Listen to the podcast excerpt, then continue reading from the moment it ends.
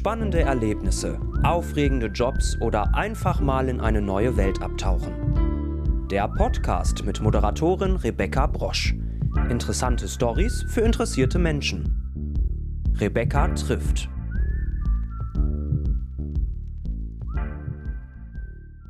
Hallo und herzlich willkommen zur 38. Episode meines Podcasts Rebecca trifft. Heute habe ich den Moderator, Stand-up-Comedian und Autor Ingo Nomsen zu Gast. Er moderierte unter anderem die ZDF-Morgensendung Volle Kanne und Hallo Deutschland. Schön, dass du heute hier bist. Grüß dich, danke für die Einladung. Du bist ja unglaublich vielseitig. Also ich habe es gerade schon mal in der Einleitung erwähnt. Äh, Du bist Moderator, Stand-up-Comedian, hast bereits zwei Bücher geschrieben. Ähm, du hast ebenfalls einen eigenen Podcast und wir kommen jetzt mal nach und nach auf alles zu sprechen und äh, fangen doch mal mit der Moderation an. Mm, du moderierst ja noch häufig Events wie zum Beispiel den Bundespresseball und äh, den Kulturpreis Bayern. Mm, hast, wie ich eben schon erzählt habe, jahrelang im Fernsehen moderiert und bist nach äh, fast 30 Jahren im Moderationsbusiness ja immer noch total erfolgreich. Was glaubst du, woran das liegt? Oh Gott. Erstmal muss ich sagen, den, den Bundespresseball, den mache ich jetzt schon ein paar Jahre nicht mehr und den Kulturpreis Bayern habe ich auch sieben Jahre moderiert. Ist auch alles fein und die Kollegen machen das immer noch ganz toll jedes Jahr. Aber äh, im Moment bereite ich mich gerade auf den Live Entertainment Award vor, der jetzt wieder in Frankfurt ist, äh, wo, wo, die Live Entertainment Branche sozusagen ihre Besten auszeichnet aus äh, Deutschland, Österreich und der Schweiz. So mein, mein kleiner Eurovision, so ein bisschen. Ich glaube einfach, dass dieses äh, noch Dasein, glaube ich, für mich der größte Erfolg ist, dass man einfach seinen Traum über so viele Jahre so konsequent äh, leben kann und dann auch die Chance hat, wie ich es dann mal nach meinem Ende bei Volle Kanne äh, für mich selbst entschieden habe, einfach mal die Türen aufzumachen, wieder neue Dinge zu erleben und neue Herausforderungen anzugehen. Und dass es so immer so ein bisschen ein Abenteuer bleibt. Und ich glaube, um überhaupt in dieses Business reinzukommen, war sicherlich für mich entscheidend, dass ich wie so ein kleiner Wadelbeißer äh, wirklich dran geblieben bin und mich immer weiter beworben habe und äh, auch nach der x-ten Absage einfach die nächste Bewerbung hingeschickt habe. Und dann irgendwann bleiben eben viele andere, die es auch gerne machen würden, dann auf der Strecke und lassen sich entmutigen. Und ich bin halt immer wieder aufgestanden und habe an die nächste Tür geklopft. Ja, ich glaube, so muss man es ja auch machen, wahrscheinlich, um irgendwann Erfolg zu haben, um auch gehört zu werden, wahrscheinlich. Jetzt bist du ja momentan mit deiner Soloshow Nomsen Live auf Tour, mh, mm, als Comedian dann. Du hast gerade gesagt, du brauchst auch mal so ein bisschen das Abenteuer. War das auch der Grund, warum du dann gesagt hast, ich mache jetzt mal was komplett anderes als Moderation? Ich springe jetzt wieder ins kalte Wasser? Naja, wenn man über Jahre und, und Jahrzehnte dann fast jeden Tag moderiert und ob das früher beim Radio war oder ähm, jetzt dann auch beim Fernsehen, für vieles bleibt eben keine Zeit mehr. Ne? Ob das jetzt das Privatleben ist oder einfach so ein paar berufliche Wünsche und, und Sehnsüchte, die man sich auch noch gerne mal erfüllen würde, da hast du halt einfach jahrelang keine Zeit gehabt. Und ähm, ich habe mir dann irgendwann gedacht, jetzt braucht es einfach mal Raum, um neue Dinge zu erleben. Und äh, habe das sicherlich irgendwie dann auch für mich mir über die Jahre dann erarbeitet dass ich jetzt eben konsequent auch mal neue Wege gehen kann, die für manche andere überraschend sind, aber genauso überraschend und toll ist es für mich, einfach mal durch andere Türen durchzugehen. Und es war für mich, wie ich es in meinem Buch Hilfe, ich bin zu nett beschreibe, ja auch irgendwie am Anfang so ein kleines äh, ja, Wachrütteln oder, oder im Prinzip ein, ein großer Schicksalsschlag, dass mein Vater gestorben ist, der mich dann auch dazu gebracht hat, mal intensiver über das nachzudenken, was ich im Leben will. Und da war ich dann zwar als Moderator sehr erfolgreich, aber viele andere Wünsche sind eben auf der Strecke geblieben. Und sich dann damit zu beschäftigen, was man wirklich will im Leben, das, glaube ich, bringt jeden Menschen weiter. Und bei mir hat es dafür gesorgt, dass ich dann einfach mal meine Träume auch aufgeschrieben habe und gesagt habe, ich will mal Bücher schreiben.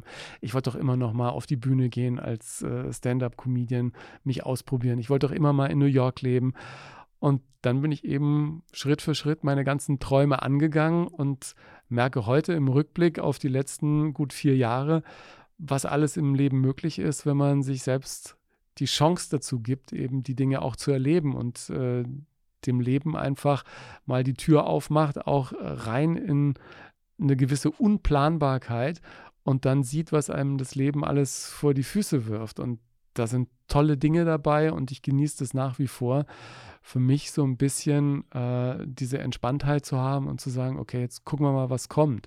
Also war sicherlich auch nicht äh, in Anführungsstrichen besonders glücklich, ausgerechnet in Corona-Zeiten dann zu sagen, jetzt gehe ich auf die Bühne und mache Stand-up-Comedy, weil natürlich ganz viel sich verschoben hat und so. Aber es ist für mich nach wie vor ein tolles Gefühl, auf einer Bühne zu stehen, Dinge zu sagen, die ich mir irgendwie hier am Schreibtisch ausgedacht habe und andere Leute lachen drüber. Also dieses Gefühl ist, und ich habe gerade jetzt wieder in meinem Podcast mit Christian Schulte-Loh, auch einem sehr erfolgreichen Comedian drüber gesprochen, das ist mit kaum einer anderen Geschichte zu vergleichen. Hast du denn in ähm, New York dann angefangen als Comedian, weil du einfach zwei Ziele oder zwei Wünsche von dir verknüpfen wolltest? Weil ich könnte mir vorstellen, es ist ja deutlich schwerer, dann auch noch in der englischen Sprache anzufangen, oder?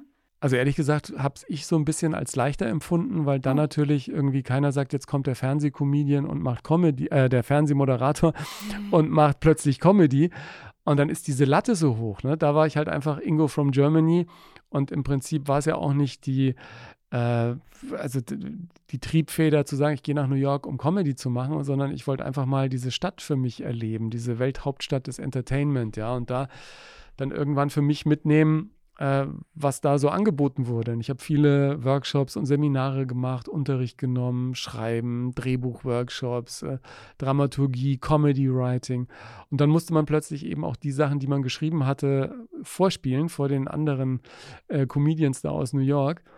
Und das fand einer der Coaches äh, so lustig, dass er gesagt hat, spiel doch am Freitag auch mal eine Show für uns.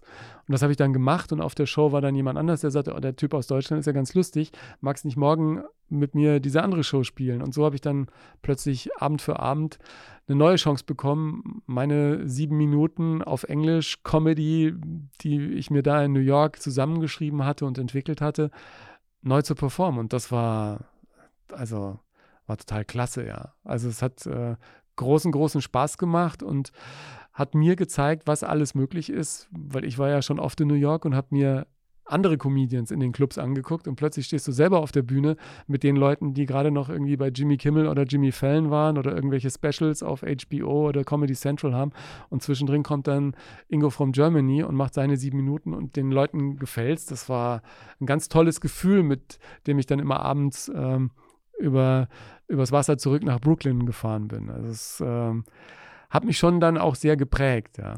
Ja, kann ich mir vorstellen. Und vor allen Dingen hat man ja erstmal so als, ich sag mal, Zuschauer so das Gefühl, du hast eigentlich schon die Latte sehr hoch gelegt, du hast schon so viel erreicht und so, was soll da noch kommen? Aber finde ich ja Wahnsinn, dass du nochmal in eine ganz andere Richtung gehst und einfach nochmal guckst, wie erfolgreich bist du denn da oder wie viel Spaß macht es dir auch und dich halt so ein bisschen auslebst, ne? Genau, ich glaube, dieses Ausprobieren ist es bei mir. Also das ist das, was mhm. ich ja nach wie vor irgendwie sehr genieße, dass ich äh, jetzt nach der Zeit beim ZDF einfach mir den Freiraum gebe, Dinge einfach auszuprobieren und einfach mir einen Mietwagen zu nehmen, zwei Stunden irgendwo äh, in eine Gegend hinter Bonn zu fahren und dann bei irgendeiner Mixshow irgendwie meine paar Minuten zu machen und danach wieder nach Hause zu karren. Ja, das ist ähm, ein sehr, sehr gutes Gefühl, weil es ist ein bisschen wie im Swingerclub, ne? Alles kann, nichts muss, ja. Also ich kann jetzt einfach äh, gucken, was passiert und äh, freue mich, wenn ich äh, mich als Stand-up-Comedian da weiterentwickle. Ich sage ja immer noch, ich bin Stand-up-Comedy-Newcomer und ich bin immer wieder überrascht, wenn ich dann in Mixshows mit wirklich tollen Kolleginnen und Kollegen zusammen spielen darf,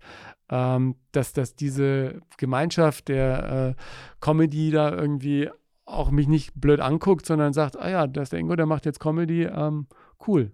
Zeig mal, was du machst. Aber ist das nochmal so ein anderes Level der Nervosität, weil du da halt, also bist du da nervöser als damals dann bei der Moderation, weil du da dann vielleicht schon sicherer warst über die Jahre? Also ich glaube, bei der Moderation ähm, würde ich ja immer sagen, dass ich nicht nervös bin, sondern einfach irgendwie so eine, so eine gesunde Grundanspannung habe, wenn ich auf die Bühne gehe oder wenn bei einer Fernseh-Live-Show dann plötzlich das Rotlicht angeht.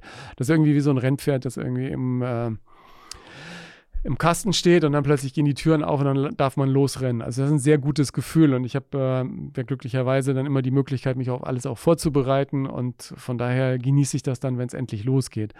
Bei Comedy ist es natürlich eine andere äh, Geschichte, was das Publikum angeht. Die wollen ja jetzt lachen. Also das ist ja das Ziel. Ne? Du gehst raus und solltest andere zum Lachen bringen. Und da habe ich natürlich noch öfter die Momente, dass ich sage, oh, mag das heute auch gelingen oder gerade wenn ich neue Sachen ausprobiere, äh, funktioniert der Gag jetzt oder funktioniert er nicht? Und was ich gelernt habe in den letzten zwei Jahren, ist sicherlich auch mal auszuhalten, dass ein Gag eben nicht funktioniert und daran nicht zu zerbrechen, sondern zu sagen, okay, da muss man halt irgendwie sich eine neue Story überlegen oder vielleicht irgendwie ein Wort von vorne nach hinten schieben und dann ist es vielleicht lustiger.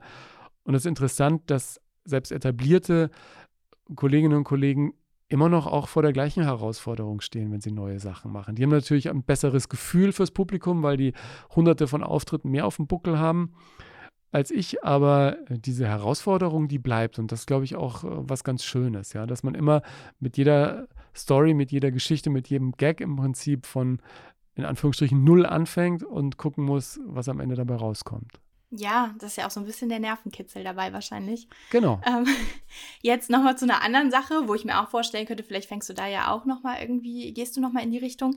Hm, du spielst ja Gitarre und hast ja auch schon ziemlich oft mit Künstlern auf der Bühne gestanden und Musik gemacht, oftmals dann im Zuge deiner Moderation, also zum Beispiel mit Helene Fischer, Adel Tawil, Peter Maffay, Kim Wilde. Wäre Musik auch noch so ein Zweig, wo du gerne mal so einen Abstecher machen möchtest, dass du da dich mehr darauf konzentrierst? Also ich gucke quasi an dir vorbei auf meine Gitarre, weil ich quasi jeden Tag die Gitarre irgendwann auf dem Schoß habe, weil es mich sehr beruhigt und weil es unglaublichen Spaß macht und Musik ja auch eine meiner ersten großen Leidenschaften war.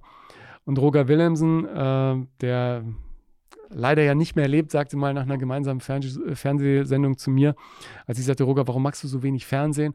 Sagte er, weißt du, ich gehe lieber auf die Bühne, da kann ich machen, was ich will. Das musst du auch mal ausprobieren. Und mittlerweile kann ich eben da auch machen, was ich will, wenn ich einen Soloabend habe. Und meistens ist es so, dass ich am Ende dann ein, zwei Songs spiele und das ist natürlich irgendwie ein schönes Gefühl, wenn man seine eigene Musik da an die Menschen bringen kann und keiner kann jetzt umschalten. Und glücklicherweise kommt es auch ganz gut an. Und das ist natürlich auch wieder so ein Punkt, was für mich eine große Herausforderung war am Anfang, das überhaupt zu machen, weil dann natürlich diese Gedanken im Kopf sind, oh, was sagen die Leute, gefällt es denen, ähm, lässt es nicht lieber weg, bevor einer sagt, oh, was soll denn das jetzt? Und da waren aber die ersten Auftritte mit dem Soloabend ganz toll, weil da auch das Publikum gesagt hat, oh, ist ja klasse, ähm, du singst. Und ich bin jetzt sicher nicht der beste Sänger, aber es sind eben meine Songs und die sind eben so, dass ich sie auch singen kann. Sonst äh, würde ich sie ja jemand anders geben. Ja klar, aber es ist ja toll, sich auch mal ausprobieren zu können ne? und die Freiheit dann zu haben. Du bist ja auch Autor, wir haben es eben schon mal erwähnt. Du hast jetzt ähm, das zweite Buch geschrieben. Jetzt reden wir erstmal über das erste, das kam ja 2018 raus ähm, und hieß Erfolgsmenschen. Mm, dafür hast du dich ja mit ganz vielen prominenten Gästen getroffen, über ihre Erfolgsgeschichten mit ihnen geredet und auch über die Geschichte dahinter gesprochen. Mm, wie bist du denn auf die Idee gekommen? Das ist ja schon ein bisschen außergewöhnlicher. Ja, weil ich wollte irgendwie ein Buch machen, äh, von dem ich auch selber nicht ganz uneigennützig gedacht, äh, was mitnehme. Und ähm, ich bin ja nach wie vor sehr an Menschen interessiert und mich hat natürlich auch dieser Erfolgsbegriff als solcher interessiert. Und da wollte ich mal gucken, was macht den Erfolg eigentlich für diejenigen aus, die wirklich erfolgreich sind, ja. Und was ist Erfolg? Und am Ende kam eben raus, dass Erfolg nicht nur hohe Zuschauerzahlen, goldene Schallplatten oder viel Geld auf dem Konto äh, meint, sondern dass der wirklich wahre Erfolg eigentlich in uns selber steckt und dass es eher ein Erfolgsgefühl ist, ja, das sich dann eben einstellt, wenn wir nah dran sind an unseren eigenen Leidenschaften und die ausleben können. Und wenn wir das machen können, es eigentlich ganz egal ist, äh, was andere sagen. Und das war für mich irgendwie der erste Schritt auch, hin, natürlich mit, mit dem Wissen aus Erfolgsmenschen, mein, mein Leben insofern zu ändern, als dass ich mich heute eben auf neue Dinge einlasse, weil ich sage, äh, ich will selber diese Glücksgefühle haben und ich will diese Erfolgsgefühle haben. Und Erfolg ist für mich heute auch nicht mehr, ist zwar schön, dass das neue Buch irgendwie in die dritte Auflage gegangen ist und sich nach wie vor gut verkauft, aber für mich ist der größte Erfolg, überhaupt zwei Bücher äh, geschrieben zu haben und Freude dabei gehabt zu haben und irgendwie meine Geschichten damit in die Welt rausgetragen zu haben. Und das ist Erfolg. Also ich finde, Erfolg heute ist einfach das, was ich mit mir ausmache. Und ich habe da auch ab und zu noch irgendwie meine Herausforderung, dass man eben Erfolg in erster Linie nicht davon abhängig machen sollte, dass man sich mit anderen vergleicht und sagt, äh, ist der denn äh, schneller, besser, weiter oder erfolgreicher unterwegs als ich, sondern sagt, wo stehe ich heute und wo war ich irgendwann mal? Und für mich ist da immer wieder ganz toll zu sehen, ey, wo war ich, als ich 14, 15 war und was wollte ich nicht alles machen mit Fernsehen, Bühne, äh, Schauspielern, Bücher und, und wo bin ich eben heute? Und das macht mich eigentlich immer wieder ganz glücklich, wenn ich sehe, dass ich im Großen und Ganzen schön auf meinem Weg geblieben bin und äh, mich weiterentwickelt habe. Und äh, ein Ende ist davon immer noch nicht abzusehen. Ja, und so sollte es ja auch sein. Ne? Das Leben sollte ja auch immer irgendwie weitergehen und immer irgendwie auch spannend bleiben.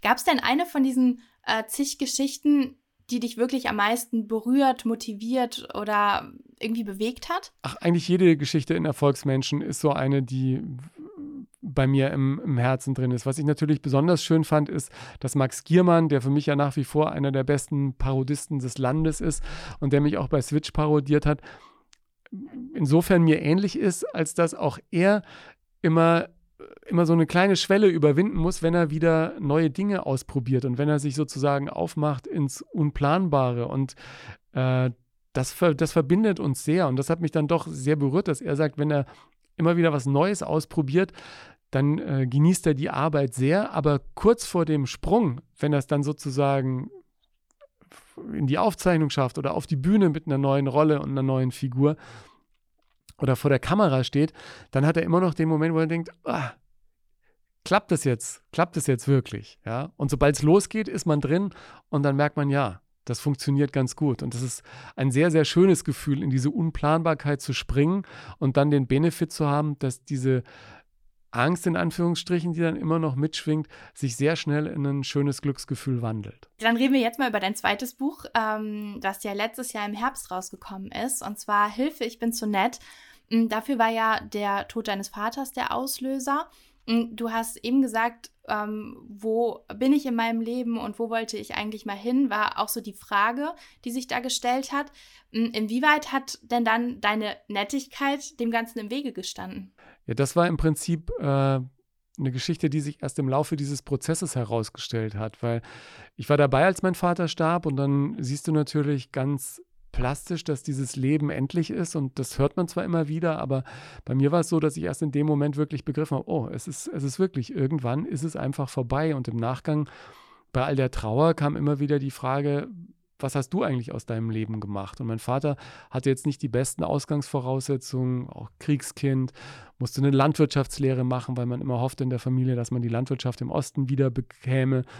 Dann hat er aber auf eigene Faust Abi gemacht, hat studiert, ist äh, zur Bundeswehr gegangen, hat dort Karriere gemacht, hat sich seine eigene Familie aufgebaut und hat sich seine Träume verwirklicht. Und ich hatte jetzt in unserer Familie natürlich ich war geborgen, geliebt, ich konnte machen, was ich wollte, hatte alle guten Voraussetzungen, aber trotzdem waren viele von meinen eigenen Träumen, Wünschen und Sehnsüchten auf der Strecke geblieben. Und ich war in diesem einen Bereich der Moderation sehr erfolgreich, aber in anderen Bereichen, äh, vom Privaten mal ganz abgesehen, hakt es natürlich an allen Ecken und Enden. Und dann musste ich mich erstmal sortieren für mich. Und das war der Moment, äh, bei dem sich viele Steine erstmal aufeinander gestellt haben, wo ich geguckt habe, okay, wo wolltest du eigentlich mal hin? Was waren so die Träume des kleinen Ingo und äh, was ist mit denen eigentlich passiert? Und dann fing es an, okay, schreib auf, was du alles willst. Dann geschrieben, ich will ein Buch schreiben, ich will mal in New York leben, ich will mal auf die Bühne gehen und, und, und. Und habe dann angefangen, das konsequent irgendwie alles abzuarbeiten und in dem Moment auch wirklich dann Verantwortung für mein eigenes Leben übernommen. Und dieser, dieser Mut dann auch Verantwortung für sein eigenes Leben zu übernehmen und nicht nur zu sagen, ich nehme die Jobs, wie sie kommen und ähm, ich falle immer nach vorne, sondern einfach zu sagen, nee, ich will jetzt da nicht hin, sondern ich will eher dahin und äh, ich würde das äh, viel lieber machen als das. Das war schon ein ganz, ganz wichtiger Moment, sonst würde ich heute auch nicht dastehen, wo ich jetzt bin, ja. Und ich merkte eben dann relativ schnell, und das beschreibe ich ja auch im Buch, dass eben meine glückliche Kindheit und diese äh, Familie voller Friede, Freude, Eierkuchen und ohne Streit und mit äh, Harmonie über allem auch dazu geführt hat, dass ich es eben immer allen anderen recht machen wollte und immer viel zu nett zu allen anderen war und am Ende drohte eben selbst auf der Strecke zu bleiben, weil du dann eben alle möglichen Jobs machst und nie frei hast und immer wenn du frei hast, so äh, ganz hart äh, in der Nähe des Burnout navigierst. Und da hatte ich dann doch am Ende großes Glück, dass ich da rechtzeitig noch ähm, den Weg in eine andere Richtung genommen habe und habe gemerkt, was im Leben eben alles passiert, wenn man sich plötzlich diese Offenheit gibt und, und diese Chance, das Leben einfach passieren zu lassen.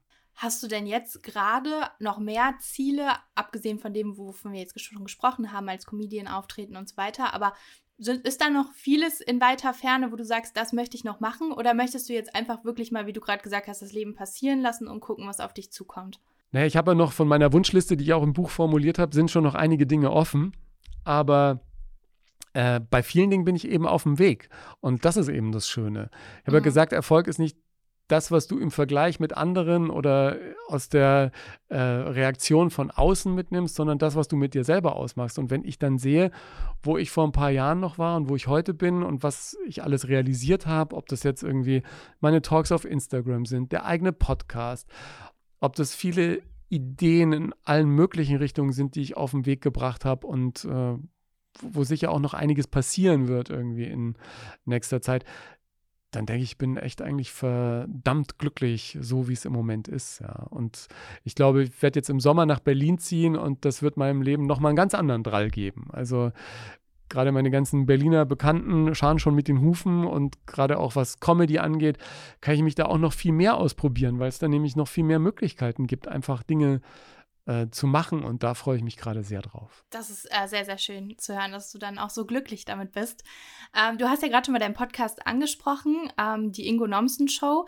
Der Podcast kommt jeden äh, Mittwoch, kommt eine neue Episode raus und ähm, du hattest unter anderem schon die Musikerin Stefanie Heinzmann zu Gast, den Sänger Calvin Jones oder auch den Moderator Daniel Aminati. Hm, wie kann ich mir das denn vorstellen? Also redet ihr auch ganz entspannt? Hast du bestimmte Themenbereiche, in die du eintauchst? Oder wie kann ich mir deinen Podcast vorstellen? Das, das Schöne ist ja an einem Podcast, als jemand, äh, der vom Radio kommt und ähm, seit Jahren auch im Fernsehen zu Hause ist, ist es ja überall das Format. Ne? Alles ist formatiert und ähm, ich genieße es im Podcast auch die Freiheit zu haben, einfach äh, zu quatschen Dinge, die mich interessieren. Ich kann einladen, wen ich will. Ich kann mit denen über Dinge sprechen, auf die ich Lust habe oder auf die die Lust haben. Der kann mal 45 Minuten sein, der kann aber auch mal eine Stunde 10 sein. Ich kann äh, viel für mich mitnehmen und das mache ich auch nicht ganz uneigennützig, dass ich da jetzt auch viele Comedians einlade, weil ich von denen natürlich auch noch unglaublich viel lernen kann. Ja, also ob das jetzt äh, Comedians sind wie Nizar, die Hunderttausende haben, die ihnen auf Social Media folgen. Oder jetzt gerade habe ich aufgezeichnet heute mit Christian Schulte-Loh, der witzigerweise erst in England als Comedian erfolgreich war auf Englisch und dann irgendwann nach Deutschland kam und inzwischen auch hier eine feste Größe in der Comedy-Szene ist. Und da nehme ich unfassbar viel mit, gerade auch was Comedy-Bereich angeht, wie die Kolleginnen und Kollegen schreiben, wie die sich ihr Material zurechtbauen, wie die sich auch Dinge merken hatte ich ja jetzt auch im Insta Live vor ein paar Wochen einen Gedächtnistrainer und ich habe ja auch eine Podcast-Folge gemacht mit Christiane Stenger. Ich immer noch denke, ja, mein Hirn braucht auch noch ein paar, ein paar Tipps, um, um richtig gut in die Gänge zu kommen. Nein, aber da bin ich relativ frei im Podcast und das ist ja wirklich auch das Schöne. Der kann sich dann immer mal wieder in die eine oder andere Richtung entwickeln. Ich habe auch äh, Wissenschaftler da gehabt, ähm, Philosophen, also das ist wirklich äh, die ganze Bandbreite des Lebens und ähm, ich kann mich da in, in jeder Hinsicht austoben und das finde ich klasse. Ja, das ist ja auch das Schöne. Das liebe ich ja auch so an meinem Podcast, dass man einfach mit so vielen unterschiedlichen Menschen reden kann. Man kann Fragen stellen, die man ja vielleicht sonst gar nicht so stellen würde unbedingt. Also äh, ja, kann ich sehr gut nachempfinden. Aber dann auf jeden Fall auch mal in deinen Podcast reinhören, also die Ingo Nomsen Show. Gerne. Genau, und äh, du äh, hast ja es ja eben schon mal angesprochen, du wurdest öfter parodiert äh, von der ProSieben Comedy-Sendung Switch Reloaded. Hm, wie gehst du denn persönlich mit sowas um? Also kannst du wirklich drüber lachen oder gab es auch Momente, wo du so gesagt hast, boah, das ärgert mich jetzt? Also ehrlich gesagt, im ersten Moment, als es passiert ist, äh, wusste ich noch gar nicht genau, was die gemacht hatten, sondern ich hatte nur irgendwie auf dem Handy nach einer, ich glaube, ich war beim äh, Starquiz in der ARD zu Gast und dann gab es eine Aftershow-Party und ich machte mein Handy wieder an und plötzlich tak, tak, tak, tak, tak lauter äh, SMS und äh, WhatsApp irgendwie, haha, was denn da los? Er immer nur so Halbsätze und ich wusste nicht, was das soll. Und irgendwann kriegte ich eine SMS von meinem Bruder und der schrieb, ha, du bist bei Switch. Und dann dachte ich, oh Gott, was werden die wohl gemacht haben? Und war irgendwie so, oh. Und ähm, mein damaliges Management sagte aber gleich, ja, das ist doch super ich fand es im ersten Moment jetzt keinen tollen Gedanken. Dann habe ich es gesehen, dann fand ich es aber sehr lustig und habe gemerkt, was das dann irgendwie auch für Wellen schlägt und dass es natürlich äh, nicht das Schlechteste ist, äh, wenn Menschen im, im, Mediengeschäft über einen sprechen oder auch man selber in so einer Position ist, dass es so viele gucken, äh, dass man es parodieren kann, weil wenn irgendwas nicht gesehen wird, dann lohnt sich ja auch nicht, das zu parodieren, weil keiner den Witz versteht. Insofern fand ich das dann schon ganz toll. Auf jeden Fall hat es mich dann auch mit Max Giermann so ein bisschen zusammengebracht, den ich auch irgendwie ganz äh, fantastisch als Mensch finde. Und von daher ist das alles fein. Und was dann später kam, irgendwie auch mit Neo Magazin Royal oder äh, wenn man dann mal von Böhmermann durch den Kakao gezogen wird oder so, äh, da kann ich mittlerweile sehr drüber lachen. Das ist ja auch gut. Ich glaube, das ist auch wichtig, dass man einfach drüber lachen kann und äh, sich nicht die ganze Zeit drüber ärgert. Nein, nein, nein überhaupt das, gilt das fürs ganze Leben. Nur über nichts ärgern. Ja? Ärger ähm, macht man im Endeffekt dann auch mit sich selber aus und äh, wenn man da ein bisschen entspannter ist, dann kommt einem das Leben auch ein bisschen entspannter entgegen. Das stimmt auf jeden Fall. Jetzt haben wir ja schon ganz viel über dich beruflich gesprochen. Wie kann ich mir dich denn privat vorstellen? Also wie tickst du da so? Was machst du als Ausgleich? Oh Gott, ähm, ich genieße all das, was ich irgendwie mache. Also es ist jetzt für mich äh, zwar schon Arbeit, weil ich ja auch aus einer Welt des Prokrastinierens komme. Ja? Also ich selber habe Dinge gerne vor mir hergeschoben und äh, gerne morgen erledigt und nicht heute. Und ich weiß heute, dass mir meine Insta-Lives oder mein wöchentlicher Podcast so ein bisschen die Pace vorgeben. Und ich genieße es sehr, dass ich mittlerweile ein kleines Team habe, die mich irgendwie unterstützen und auch im richtigen Moment mal sagen, jetzt ähm, brauche ich noch das von dir und jetzt brauche ich noch das von dir. Das finde ich sehr gut. Und ich habe mich mittlerweile auch so eingependelt, dass ich, jetzt sitze ich ja auch gerade wieder in meinem Büro. Ich habe so zwei, drei Bürotage in der Woche und dann kann ich hier in aller Ruhe arbeiten und äh, das, ähm, das funktioniert eigentlich ganz gut. Und als Ausgleich bin der Vater geworden. Also viel Freizeit jetzt äh, für mich ist nicht mehr da, aber ich genieße einfach die Zeit äh, mit dem Kleinen. Das ist irgendwie für mich auch ein großes Geschenk. Also auf irgendwelchen Kinderspielplätzen unterwegs zu sein oder dabei zuzugucken, äh, wenn er Fahrradfahren lernt oder so. Ja klar, das ist ja auch einfach schön und Glück und äh, das ist ja auch was ganz, ganz Neues und Schönes dann. Und, und ein bisschen Serie gucken, ne? Und, und ein paar Filme oder so. Das, das gehört ähm, ja auch dazu. Das genieße ich auch sehr. Ja. Wenn wir ja schon bei Freizeit sind, äh, dann komme ich mal zu meiner Schlussfrage, die ich ja jedem meiner Gäste stelle. Wenn wir mal einen Tag zusammen verbringen würden, was würden wir deiner Meinung nach denn da machen? Aber wir müssen dann zusammen Sport machen, weil da muss ich unbedingt ran, ja. Der Waschbrettbauch steht ja auch als eines der Ziele auf meiner Wunschliste im Hilfe, ich bin zu nett Buch. Von daher musste jetzt dringend wieder was passieren. Ich hatte ja zweimal Corona, red mich immer äh, drauf raus, dass ich ja gerade erst wieder ähm, negativ bin seit irgendwie fünf, sechs Wochen. Aber ich, ich, muss jetzt, ich muss jetzt dringend wieder ran und da ist dann sowas natürlich eine willkommene Gelegenheit, wenn jemand einen Tag mit einem verbringen will, dass man sagt, jetzt äh, müssen wir gemeinsam ran. Ja. Das würde mich dann auch vielleicht motivieren, ja. Bisschen joggen gehen, äh, gesund essen, ähm, solche Geschichten. Also wenn du dafür zu haben bist, dann das wäre wär so, ein kleiner, wär so ein kleiner Trainingstag. Steht auch auf meiner To-Do-Liste, deshalb wäre es gar nicht so verkehrt. Ja. ich schiebe es auch noch so ein bisschen vor mir her, aber. Ja, dann, dann, motivieren wir uns gegenseitig. Genau, das machen wir. Klingt sehr, sehr gut. Und ich danke dir, dass du heute mein Gast warst. Es hat mir sehr viel Spaß mit dir gemacht und weiterhin viel Erfolg. Ich danke dir für die Einladung und äh, weiter viel Erfolg für deinen Podcast. Dankeschön. Ciao. Ciao.